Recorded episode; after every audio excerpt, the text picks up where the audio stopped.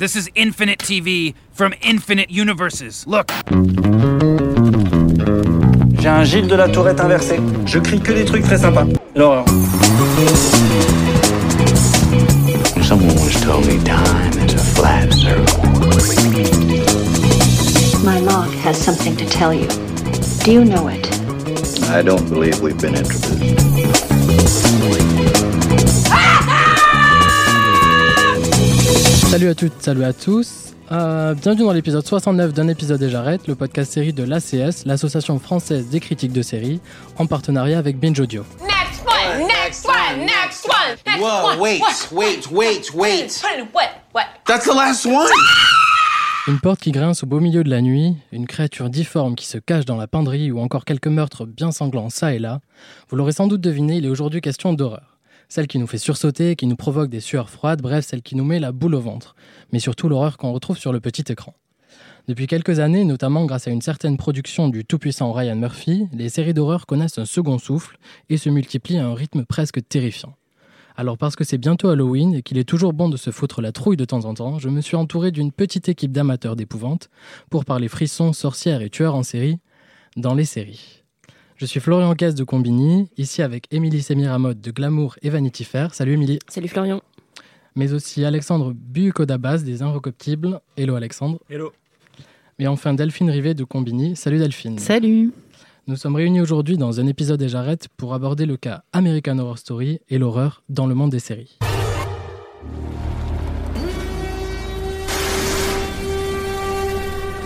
Welcome to Outpost 3. The house rules are simple. You may never leave the building due to the danger of radiation contamination and no unauthorized copulation. No exception. What's happening out there? It's all gone. Boring. Strangely satisfying, isn't it? Dispensing punishment. It's our world now to remold as we see fit.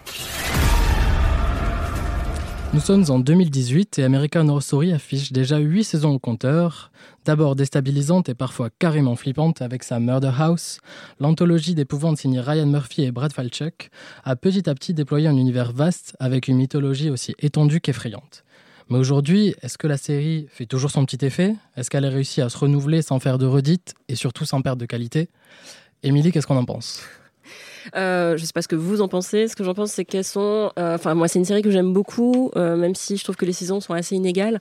Euh, J'ai décroché au cours de la 5 euh, pour zapper la 8 et revenir à la 7, qui était censée revenir un peu en grande pompe avec l'élection de Donald Trump et une espèce de diatribe contre l'élection de Trump. Et, finalement, c'était assez hystérique et je trouvais que les propos manquaient un peu de, finesse et c'est passé un peu à côté de son sujet. Et là, la nouvelle saison 8, Apocalypse, a, a l'air de vouloir s'inscrire dans une sorte de continuité puisqu'elle annonce la fin du monde et qu'on suppose que cette fin du monde est euh, un petit peu la cause de l'état du monde actuel, euh, de la politique actuelle. Donc je sais pas trop ce que ça va donner encore parce que c'est un peu trop tôt. Moi, dans ma tête, c'est Trump qui a appuyé sur les boutons Oui, et qui a fait c'est ce qu'on péter le- un peu, ouais, Mais bon, a déclenché une guerre avec, Kim, moi, hein. avec euh, Kim Jong-un et Ouais. ils sont plus copains en fait. Je sais pas. Je trouve ça assez étonnant parce que les deux saisons précédentes étaient vraiment parties euh, sur un mode plus réaliste. Il y avait une critique un peu des images euh, du contemporain, notamment de la télé-réalité. Il y avait euh, une critique de la politique américaine. On envisageait l'élection de Trump comme un bouleversement horrifique. Et là, il se replie une nouvelle fois dans un espèce d'endroit hors du monde, hors du temps. Il rejoue tout le temps les mêmes motifs, les mêmes personnages. Bon, pour le moment, je trouve ça plaisant, mais j'ai pas l'impression que ce soit le gros renouvellement. Et je trouve qu'on voilà, il y a quand même une forme d'essoufflement. Oui, est-ce qu'il commence pas un petit peu à se, à se recycler euh, C'est la question qu'on peut se poser. Après, hum, pour avoir vu les deux premiers d'Apocalypse à l'heure où on enregistre le podcast, euh, je trouve qu'il est, il met un peu moins euh, d'horreur et de gore pour l'instant. Alors qu'avant, c'était vraiment sa valeur choc d'entrée de jeu. Là, pour l'instant, en fait, on a presque l'impression que c'est soft et il y a, y a de l'humour, quoi. Euh, qu'un truc qui était pas complètement absent euh, de, de, de la série en général, mais qui était euh, euh, distribué avec beaucoup plus de parcimonie. Et là, il y a une vraie. euh, euh, on parle souvent, quand on, quand on parle de Ryan Murphy et de ses séries en général, d'humour camp. Mais c'est vraiment ça, quoi. C'est- Et c'est difficile à décrire et ça n'a pas de traduction en français, donc me la demandez pas. Voilà. À la saison 3, euh, Coven était justement euh, assez Un peu, porté ouais. sur l'humour en fait. Un peu, ouais. Et là, comme c'est peut-être un crossover, peut-être que justement c'est l'occasion pour lui de revenir, sur ça. Mais non, mais en plus, le fait d'avoir euh, euh, cette actrice de Dynasty, euh, qui est, c'est John, même. John Collins, hein, oui, oui. est- c'est incroyable. Qui reste enfin, inchangée depuis les années Elle 80, est c'est habillée même pareil. quoi, c'est- Voilà, elle est habillée pareil. Elle a le même brushing et tout. Mais ça, déjà, c'est camp, quoi, comme, comme référence. C'est très. voilà. Donc. euh, moi, je suis à la, à la limite plutôt agréablement surprise de, de, de cette saison-là parce que alors oui, on a l'impression qu'il se réfugie un petit peu dans, dans, dans, le recyclage de ses propres trucs, il s'est auto-référencé et tout, mais finalement les autres saisons aussi, elles étaient, elles référençaient beaucoup les précédentes. Et il y, a- il y avait des clins d'œil comme ça des, des autres saisons, donc euh, why not? Puis ce qui est toujours très très drôle, je trouve, c'est la manière dont ils nivellent totalement tous les enjeux dramatiques. C'est qu'on est quand même face à la fin de l'humanité, euh, plus ou moins. Ils sont 13 personnes dans un bunker et tout d'un coup, le brushing d'une euh, Ouais. influenceuse a autant d'importance que le fait d'avoir peut-être euh, mangé un des membres de l'équipe au dîner. Donc c'est complètement, complètement foutraque, c'est complètement dingue et c'est quand, même- ouais, quand même très drôle, en vrai. Et depuis sa création, American Horror Story est vendue comme une anthologie, ce qui veut dire que chaque saison, il y a une nouvelle intrigue euh, et qui est contenue, donc qui ne se développe pas sur les autres saisons. Euh, mais parfois, donc du coup, là, cette saison, c'est un crossover. Des fois, il y a des petits Easter eggs qu'on peut, qu'on peut dénicher. Euh, mais euh, ça laisse quand même croire que American Horror Story, c'est une œuvre à suivre plutôt de façon linéaire, donc comme une série plutôt normale.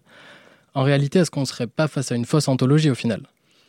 Je sais pas si c'est une fausse anthologie. euh, J'ai l'impression ça s'inscrit. euh, enfin, à partir du moment où Murphy a annoncé qu'il y avait un crossover dans cette saison 8 entre la 3 et la 1, donc, euh, ça s'inscrit un peu dans le même principe que Black Mirror qui euh, a annoncé que tous ces épisodes appartenaient à un seul et même univers.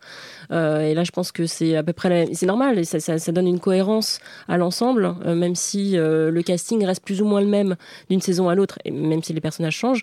C'est important quand même d'inscrire, je pense, chaque saison dans un univers qui, qui est cohérent avec lui-même.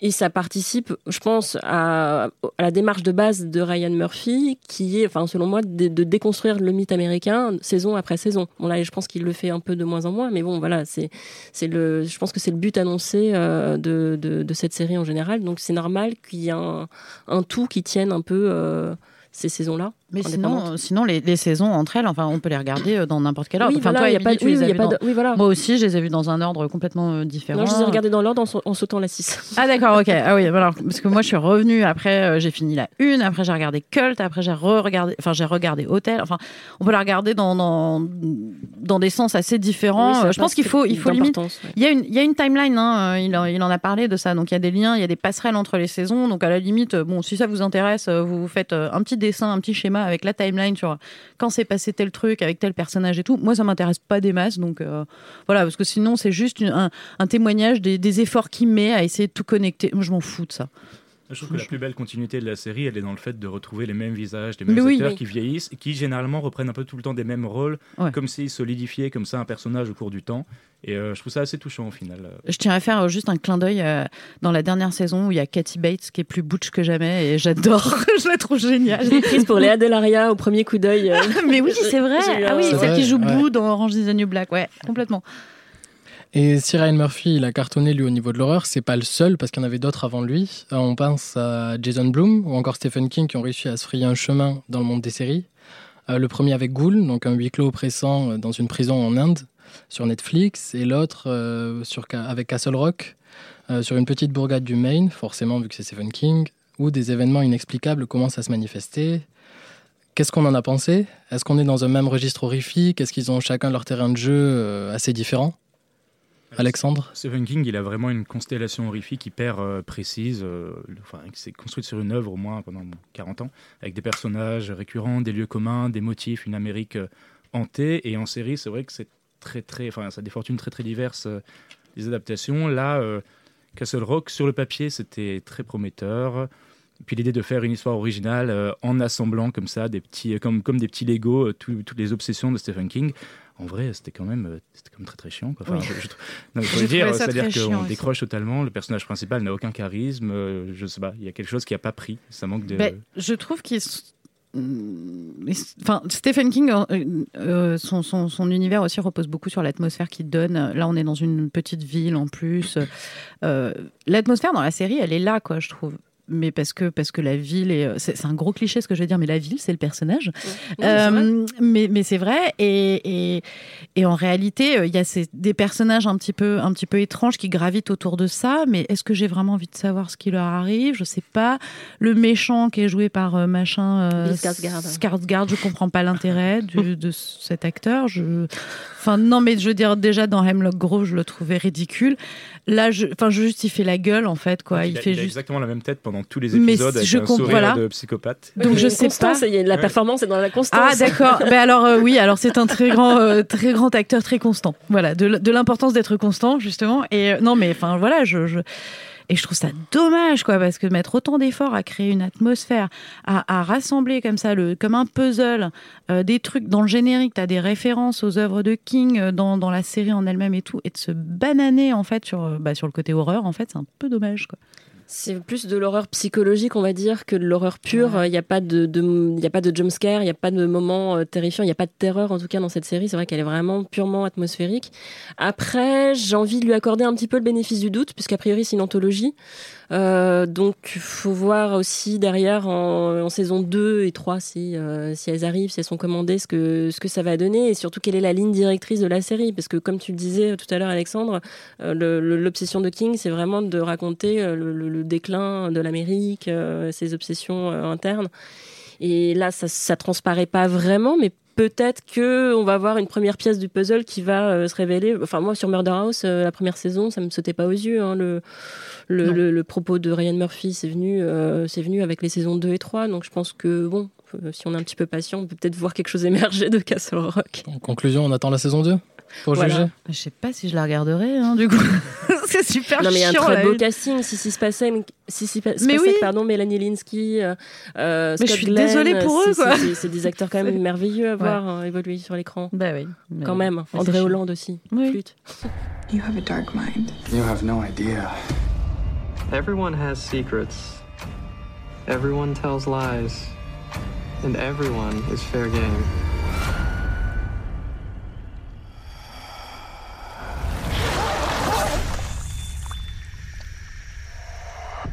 On a mentionné plus tôt Murder House, la première saison d'American Horror Story qui se déroulait dans une grande bâtisse pas très très rassurante. Ce qui nous amène tout logiquement à parler de The Haunting of Hill House, la nouvelle série d'horreur de Netflix après l'échec de Hemlock Grove, qui s'intéresse à une fratrie forcée de retourner dans la maison où ils ont grandi afin d'élucider le suicide inexpliqué de leur petite sœur. Euh, le concept de la maison hantée, on l'a déjà vu un peu partout, on le connaît, mais est-ce que ici il est bien exploité? Et euh, pourquoi cette, euh, cette fascination avec l'idée d'une maison euh, habitée par du surnaturel? Delphine, qu'est-ce qu'on en pense? Alors, déjà, la maison, pourquoi ça terrifie? Parce que c'est chez soi, quoi. C'est le, dernier endroit où tu es censé être en sécurité. Enfin, le premier endroit plutôt où tu es censé être en sécurité, c'est chez toi. Donc, évidemment, quand, quand tu te retrouves avec des, fantômes dans les murs et tout, bon, c'est pas, c'est pas super drôle. Et. Heureux cliché, la maison est un personnage à part entière Non. dans les séries et les films d'horreur. Et, et- et d'ailleurs, euh, enfin, c'est toujours des, des, des maisons incroyables. hein. C'est jamais le petit pavillon euh, de, de, de banlieue, euh, tout voilà. C'est des baraques incroyables, bon, qui ont une histoire. euh, voilà, c'est. Je crois que d'ailleurs dans la série, ils en parlent comme de comme d'un corps humain, c'est-à-dire qu'elle a des os, une colonne vertébrale. Elle a voilà. Bon. Euh, The Haunting of Hill House, c'est un truc qui se cherche un peu entre le, le drame familial euh, et, et comment, comment on vit le deuil au sein d'une famille. Donc c'est quelque chose qui a déjà été abordé dans des tas de séries et voilà, et qui le fait, qui le fait super bien, j'ai trouvé. Et en même temps, voilà, elle a un peu le cul entre deux chaises, quoi, entre le, le- le deuil et comment le gérer d'une certaine façon, et, euh, et en même temps être hanté li- littéralement donc par, euh, par cette maison et par les souvenirs euh, auxquels elle renvoie. Et en fait, bah, je trouve que les personnages y mettent bien euh, sept épisodes avant de réagir normalement à euh, j'ai vu un fantôme. C'est-à-dire qu'ils sont là, ouais, non, mais c'est le deuil, c'est dur. Oui, mais enfin là tu viens de voir euh, quelqu'un qui vient de te sauter dessus, donc non, ça n'est pas normal. Et en fait, ils sont tous, en fait, ils ont tous un peu des- leur psychose et leur névrose et tout ça, et donc du coup ils sont là, non mais enfin c'est parce que je suis pas bien en ce moment. Non, mais alors euh, même au plus mal de ta vie, si tu vois ça, enfin consulte quoi. Donc euh, voilà, c'est donc je... Oui, mais c'est le propos de la série justement. Ouais, ouais, mais de- je trouve qu'ils mettent trop longtemps avant d'avoir une réaction.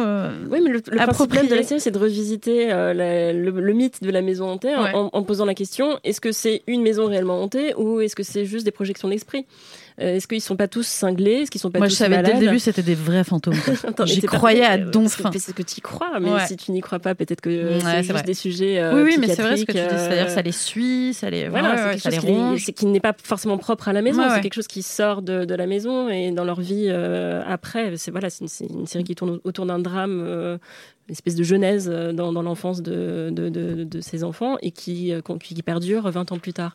Donc, euh, moi, ce que j'aime bien justement dans cette série, c'est qu'elle pose cette question-là. Est-ce que cette maison est véritablement hantée ou est-ce que c'est pas juste une famille de, de, personnes atteintes euh, de troubles mentaux euh, graves qui fait que euh, euh, l'un ou l'autre, euh, on va pas dire qui, va se suicider ou pas. euh, et c'est ça qui, euh, qui, est, intéressant. C'est une manière de détourner le mythe fantastique euh, pour aller vers euh, le drame intime. Pour en revenir à American Horror Story, on rappellera qu'elle a rien inventé en matière de séries horrifiques. On peut penser au Conte de la Crypte, diffusé sur HBO dans les 80s, ou encore Masters of Horror, qui aura su happer les fanats de gore avec ses quelques épisodes. Ça a été un peu annulé trop tôt, selon moi. Mais donc, est-ce qu'on reste dans une optique du c'était mieux avant, ou on se montre plutôt optimiste quant à la série d'horreur et son avenir? Tu peux même remonter encore plus loin. Tu peux remonter jusqu'à la quatrième dimension C'est vrai, de Rod Serling, vrai. euh, Qui qui euh, euh, oui, oui, en plus. avec, ouais. euh, avec Le mec de Get Out, ouais, euh, Jordan pardon, Peele. Ouais, Jordan Peele, Peele, ouais, ouais. tout à fait. Euh, qui faisait dans la- l'horreur psychologique aussi, plus que dans l'horreur euh, classique. Euh, je sais pas si on peut dire c'était mieux avant la série d'horreur par rapport à aujourd'hui. Moi, ce qui m'intéresse particulièrement dans les séries d'horreur, c'est qu'elles de la société dans laquelle elles s'inscrivent à l'instant présent où elles sont euh, faites, où elles sont créées. Euh, et elles parlent des névroses, des cauchemars euh, de, de l'époque. Donc, à chaque fois, je trouve que c'est intéressant de revenir sur les vieilles séries d'horreur pour voir où on en était, où on en est aujourd'hui, si ça a ou pas, si les, prémices comme ça qui, qui étaient anticipées se sont réalisées ou pas, les cauchemars se sont réalisés ou pas.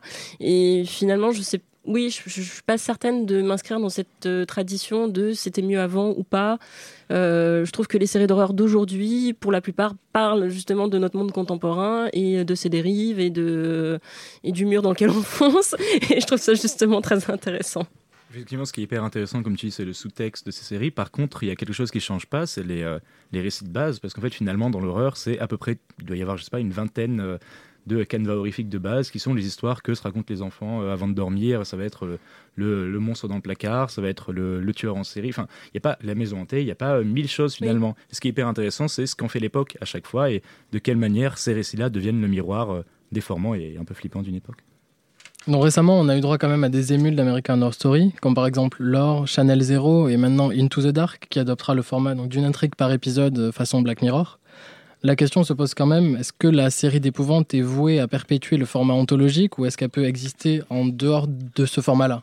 Alors, euh, là pour le coup, euh, je, bah, tu vois, quand euh, Émilie, tu mentionnais justement les vieilles séries, en fait, c'était déjà des anthologies à l'époque. Il n'y avait pas vraiment de séries horrifiques, feuilletonnantes, tu vois. Donc, euh, c'est pas anodin si aujourd'hui celles qui réussissent ou celles qui sont les plus inventives, Channel Zero notamment, American Horror Story et tout ça, euh, le fait qu'elles sont, que ce soit des anthologies, c'est parce que ben, c'est un format finalement qui va très bien. Parce que euh, on aura l'occasion d'en parler après, euh, des, slashers et tout. Mais c'est très difficile de maintenir euh, la surprise, la tension sur trois saisons. Enfin, c'est de la folie de se lancer dans un truc pareil. Donc effectivement, et puis puis faut réinjecter, faut réinjecter quelque chose à chaque fois. Donc tu changes de saison, tu changes de thématique, tu changes d'histoire et tout. Channel Zero le fait, le fait vraiment très très bien. Euh, en exploitant en plus des, des, des légendes urbaines euh, qui, qui naissent comme ça sur Internet, les, les creepypastas. euh, qui est une source euh, intarissable de, de- de trucs flippants et, euh, et de, de- voilà d'histoires conspirationnistes et de enfin voilà donc c'est super c'est une super inspiration l'or c'est pareil parce que l'or ça vient de folklore Euh, donc c'est pareil. Enfin moi je, je le connaissais en plus parce que c'était un podcast à la base euh, qui, est, qui est super intéressant et ils en ont fait une petite euh, série euh, très très confidentielle pour le coup avec des, des animations et aussi enfin des de la- comment dire du, du live enfin avec des acteurs et tout ça. aussi, pas, Hein mal, pas mal d'images d'archives aussi. Ouais, ouais. Et, et qui, et qui est pas mal aussi parce qu'il joue aussi sur, voilà, sur un côté historique, euh, histoire vraie, machin. Donc c'est assez, euh, assez bien foutu. Donc, euh, enfin, moi, pour moi, je trouve que l'anthologie, c'est le meilleur des formats possibles pour, pour ce genre-là. On va dire c'est compliqué de faire du feuilletonnant avec la série euh, horrifique, comme tu le disais, parce qu'il faut se renouveler, qu'il faut tenir sur la durée. On le voit bien avec The Walking Dead qui, euh, qui s'enlise hein, depuis euh, quelques saisons déjà. Et puis l'avantage aussi de l'anthologie, il est en dehors de, des, aspects créatifs purement, c'est un aspect aussi commercial, marketing. Une anthologie, t'as pas besoin d'avoir vu, quand c'est par épisode en tout cas, t'as pas besoin d'avoir vu l'épisode précédent pour, pour accrocher ton audience. Et donc c'est plus facile de toujours ramener une audience nouvelle ou de, voilà, de, raccrocher des spectateurs pour voir la nouvelle saison ou le nouvel épisode qui sort. C'est vrai, ouais. Et si l'anthologie cartonne, il y a un autre genre horrifique qui a réussi à s'incruster dans le monde des séries, c'est le slasher.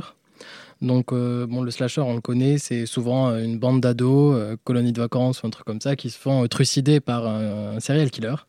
Il y a eu euh, Harper's Island en 2009, puis après il y a eu l'adaptation de Scream en série, et euh, slasher aussi côté Canada, et même la France a essayé avec Le Chalet sur France 2, J'ai pas vu ça. qui s'est un peu planté. Et Mais le titre euh, fait tellement envie.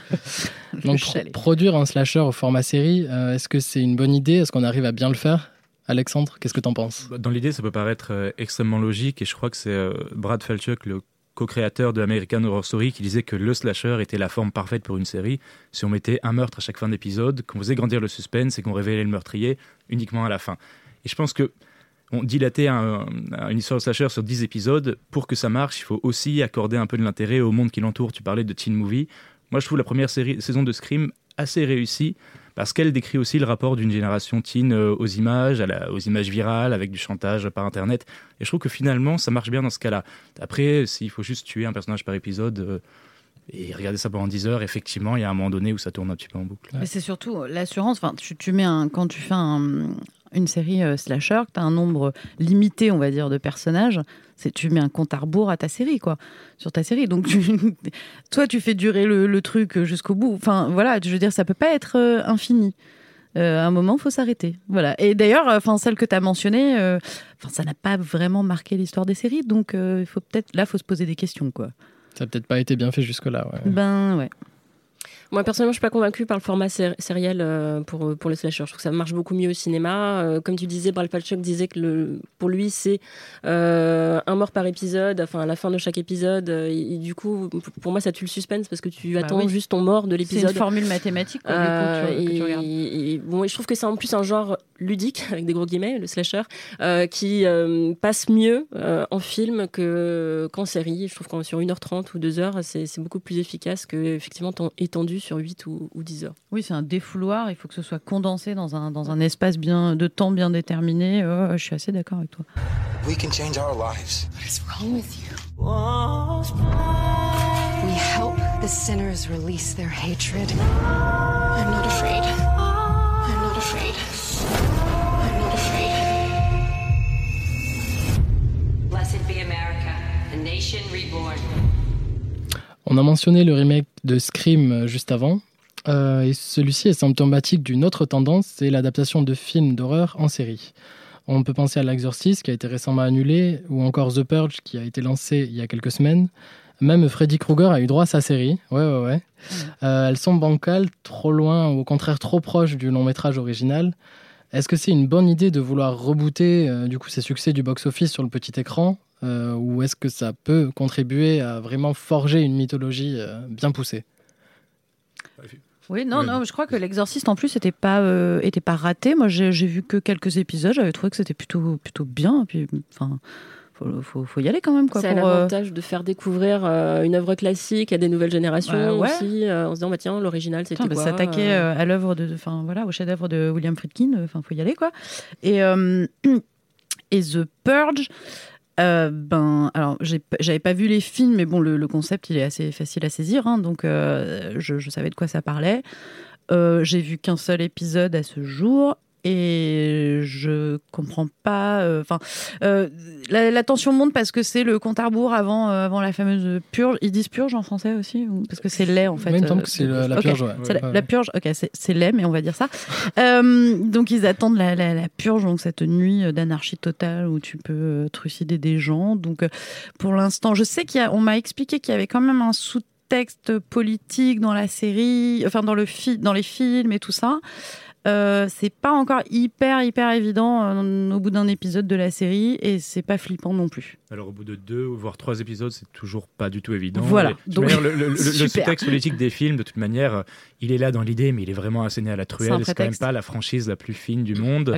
C'est plutôt un prétexte, effectivement. Là, dans la série, à la limite, le seul, le seul intérêt aurait été justement de développer un petit peu plus, euh, de fouiller un petit peu plus ce monde-là, de, de voir un peu cette société, enfin comment elle avait basculé vers une espèce de, de société euh, enfin, complètement folle, quoi, qui autorise des, des, des nuits de meurtre. Et là, finalement, on fait juste étirer, euh, enfin, on ne fait qu'étirer le film euh, sur dix fois plus de temps. Donc, Ça ça- aurait peut-être été plus intéressant de faire le préquel de, des films. qui est sorti en film d'ailleurs. Ouais, ah film ah euh, le- le dernier, ouais.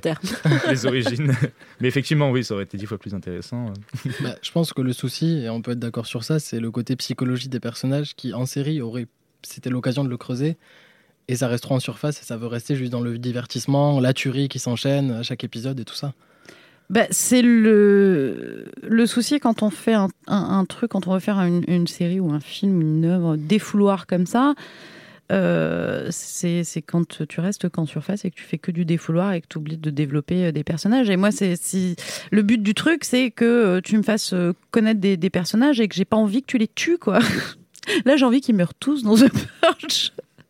j'ai envie qu'ils crèvent tous. Voilà. Ça va pas tarder. Mais oui. Et aux antipodes de ces séries qui sont purement horrifiques, euh, dont le but principal est ben ouais, de nous faire peur, euh, il y a celles qui veulent aussi nous faire rire. Donc la comédie d'horreur, elle existe depuis bien des années au cinéma et elle s'exporte petit à petit dans le monde des séries. Euh, pour en citer quelques-unes, il y a eu Ash vs Evil Dead, Scream Queens de Ryan Murphy encore, Stan Against Evil ou ah, si Santa Clarita Diet quand même sur Netflix. Est-ce que c'est un mélange qui fonctionne, qu'on voudrait voir davantage dans les séries Euh, Alexandre? Alors, ça peut fonctionner de manière. Moi, j'ai un petit faible pour euh, H versus Evil Dead, mais c'est le. Pareil, c'est que ça ramène un peu à des madeleines euh, d'enfance, ça ramène aux films de Sam Raimi ou à certains films de Peter Jackson, où c'était vraiment, je pense à Brain Dead, où ça dégoulinait des d'hémoglobine et où vraiment c'est du too much en permanence. Après, ça marche sur des séries euh, avec des épisodes de 20 minutes et là, la saison 3 de H versus Evil Dead, ça commence un petit peu à se répéter. Scream Queens, par exemple, pareil, au bout de deux saisons, ils ont annulé parce qu'il y, a- un moment où ça, ça, ça tient pas sur la durée, je trouve. Bah, oui, parce qu'en fait, elle est face aux mêmes, euh, aux mêmes problématiques que bah, la série d'horreur euh, où tu ris pas. Euh, C'était le cas avec Scream Queens, c'est-à-dire concept très fort. C'était aussi un slasher. Euh, donc c'est et la première saison, moi j'avais bien aimé quoi, elle était drôle et tout, mais la deuxième ça devenait tellement répétitif, c'était c'était ridicule. Et, et franchement, moi en plus la comédie d'horreur pour le coup c'est vraiment un genre que j'adore. Euh, parce que bah, d'un côté, euh, j'adore me faire peur, mais il y a un moment aussi où c'est quand même hyper ridicule. voilà, quand tu regardes un film d'horreur, donc c'est bien de pouvoir rigoler aussi du côté du côté ridicule, extravagant de, de l'horreur en tant que genre. Et pour ça, la comédie d'horreur, c'est on parle encore de défouloir, mais c'est vraiment ça. Donc, euh, je trouve que c'est bien de pouvoir. De la même façon que, par exemple, les, comédies de. J'adore la SF et les comédies euh, SF me, font vraiment, si elles sont bien faites, me font mourir de rire. Donc, euh, je pense que c'est un bon, bon mélange des genres pour moi. Et donc Alien, Esprit Vengeur, Tueur en série, au final, toutes ces séries-là, ben, on a l'impression d'avoir fait le tour des thèmes d'épouvante. Mais est-ce qu'on peut dire que c'est vraiment le cas? Qu'est-ce qui peut encore faire peur de nos jours au final? Émilie? Euh, je ne sais pas. euh, Donald le- le- Trump. Donald Trump, oui. bah, le monde actuel, euh, qu'est-ce qu'il peut faire encore pas au jeu de, de nos jours L'incapacité des chaînes françaises à produire des vraies séries d'horreur. Ça, ça fait peur. C'est un truc qui, qui fait vraiment défaut, je trouve, dans le, dans le paysage euh, français. Euh, Il y a eu une tentative oui, récente avec le chalet, mais qui était ouais. vraiment pas concluante du tout. Euh, alors que c'est un genre auquel on s'intéresse au cinéma, qu'on pratique au cinéma, plutôt pas trop mal d'ailleurs. C'est un genre qui nécessite très très peu de budget en fait. oui, C'est en pas une plus, question de. On peut faire de l'horreur en phone footage, on peut faire des Exactement, choses. c'est pas quelque chose qui va coûter un budget fou, mais là pour le coup, pour la question française, c'est le manque de- d'audace des diffuseurs, clairement, et le manque de confiance euh, au public aussi, euh, Ouais. en se disant que euh, ça va, on va pas adhérer, et pourtant il faut, faut y aller, quoi, faut se, faut se, faut se jeter. Ouais, on est encore dans, un, dans une configuration avec la, la télévision française où on se dit non, on va pas essayer ça parce que c'est clivant. Euh, donc du coup, on fait des trucs bien hein, qui vont plaire à tout le monde. Enfin, à moitié plaire, mais au moins il y aura du monde devant la télé. Donc effectivement, l'horreur, bah oui, c'est c'est clivant, c'est un, c'est un genre. Donc, euh, mais euh, mais après, euh, il y avait les revenants aussi qui étaient qui étaient, qui étaient de l'horreur, quoi. Ouais. Oui, plus métaphysique que. mais ça allait parce que, enfin, du coup, je pense que comme c'était pas, euh, c'était aussi une super, euh, super drama en fait. hein. Je pense que les critiques s'en sont emparés, euh, les critiques qui, qui n'aiment pas forcément le, le genre, les spectateurs qui ne regardent pas de séries d'horreur ont regardé Les Revenants parce que c'était un merveilleux drama, euh, machin. Donc du coup, ça, ça plaisait euh, aussi dans ce sens-là. C'était un peu moins. Mais c'est vrai quoi, on n'en fait pas. hein. Pas trop, La non. On- tristesse, on, la essaye, on essaye. Bon, allez, petite dernière question pour le kiff. Euh, la série d'horreur de vos rêves, elle parlerait de quoi? Pour ma part, c'est vrai que j'ai beaucoup aimé le film The Faculty. Je sais pas si vous vous souvenez, avec Josh Bien sûr. Euh, et j'aimerais bien, pour le coup, avec toute la tendance des reboots, une petite version série. Je pense que ça peut se tenter avec un bon casting, un bon réal, un bon showrunner. Ça pourrait faire l'affaire. Hmm. Moi, la mienne, ce serait une série d'horreur qui serait pré-apocalyptique, parce qu'à chaque fois, on fait des séries post-apocalyptiques. Donc, j'aimerais bien avoir euh, l'avant, juste avant la fin du monde, et qu'on fasse quelque chose de très actuel, euh, qui parle de comment on va droit dans le mur en ce moment, comment on est en train de foutre en l'air avec le climat, euh, l'écologie, tout ça, qui sera ramené sur quelques dizaines d'années et qui fasse bien flipper tout le monde. Ça serait vraiment la, la- la série d'horreur de mes ouais. cauchemars. Moi, j'aimerais bien voir une euh, série d'horreur en, en réalité virtuelle ou en, en interactif parce que, Jesus. par exemple, je, non, mais je pense, euh, j'ai- été, non, non, mais j'ai été joueur euh, un peu de jeux vidéo euh, dans mon adolescence et il y avait même plus dernièrement, il y avait une série de jeux vidéo qui s'appelait Amnesia. euh, sur Mac euh, et je crois que j'ai rarement autant flippé qu'en étant dans la peau du personnage qui avance avec une lampe torche des trucs me sautent dessus donc je me dis que bon le cinéma interactif se développe un petit peu à quand la série d'horreur interactive? Mais en fait, tu, parles d'un escape game. euh, Il y a des escape games comme ça à Paris, genre le manoir ou je sais pas quoi, euh, qui sont des trucs un peu flippants euh, où tu peux vivre, tu Ouais, vis après, dans un scénario d'horreur et tout. Non, mais c'est sûr que c'est un peu le, le truc flippant ultime, quoi. C'est que tu. T'as tu- même Hostel, je crois, en escape game. C'est Ouh, Histoire de... putain. Ah, c'est sale. Euh, bah, moi, en fait, je crois que la série, en fait, elle existe déjà, quoi. C'est The Handmaid's Tale, quoi. C'est tout ce qui touche, vrai, au- ouais. tout ce qui touche au- au- aux droits des femmes et tout ça. Et parce que là, bon, on est en plein, on est en plein dedans. hein. Euh, je trouve que, en fait, pour pour une femme d'aujourd'hui, The Handmaid's Tale, c'est une, une vraie série d'horreur, quoi. Parce que ça, ça a un bon goût de vrai. Ça fait bien flipper, quoi. Ce fut un plaisir d'animer cet épisode 100% horreur d'un épisode des Jarrettes aux côtés d'Émilie Semiramotte de Glamour et Vanity Fair, Alexandre Buyuko d'Abbas des Inrecultibles et Delphine Rivet de Combini.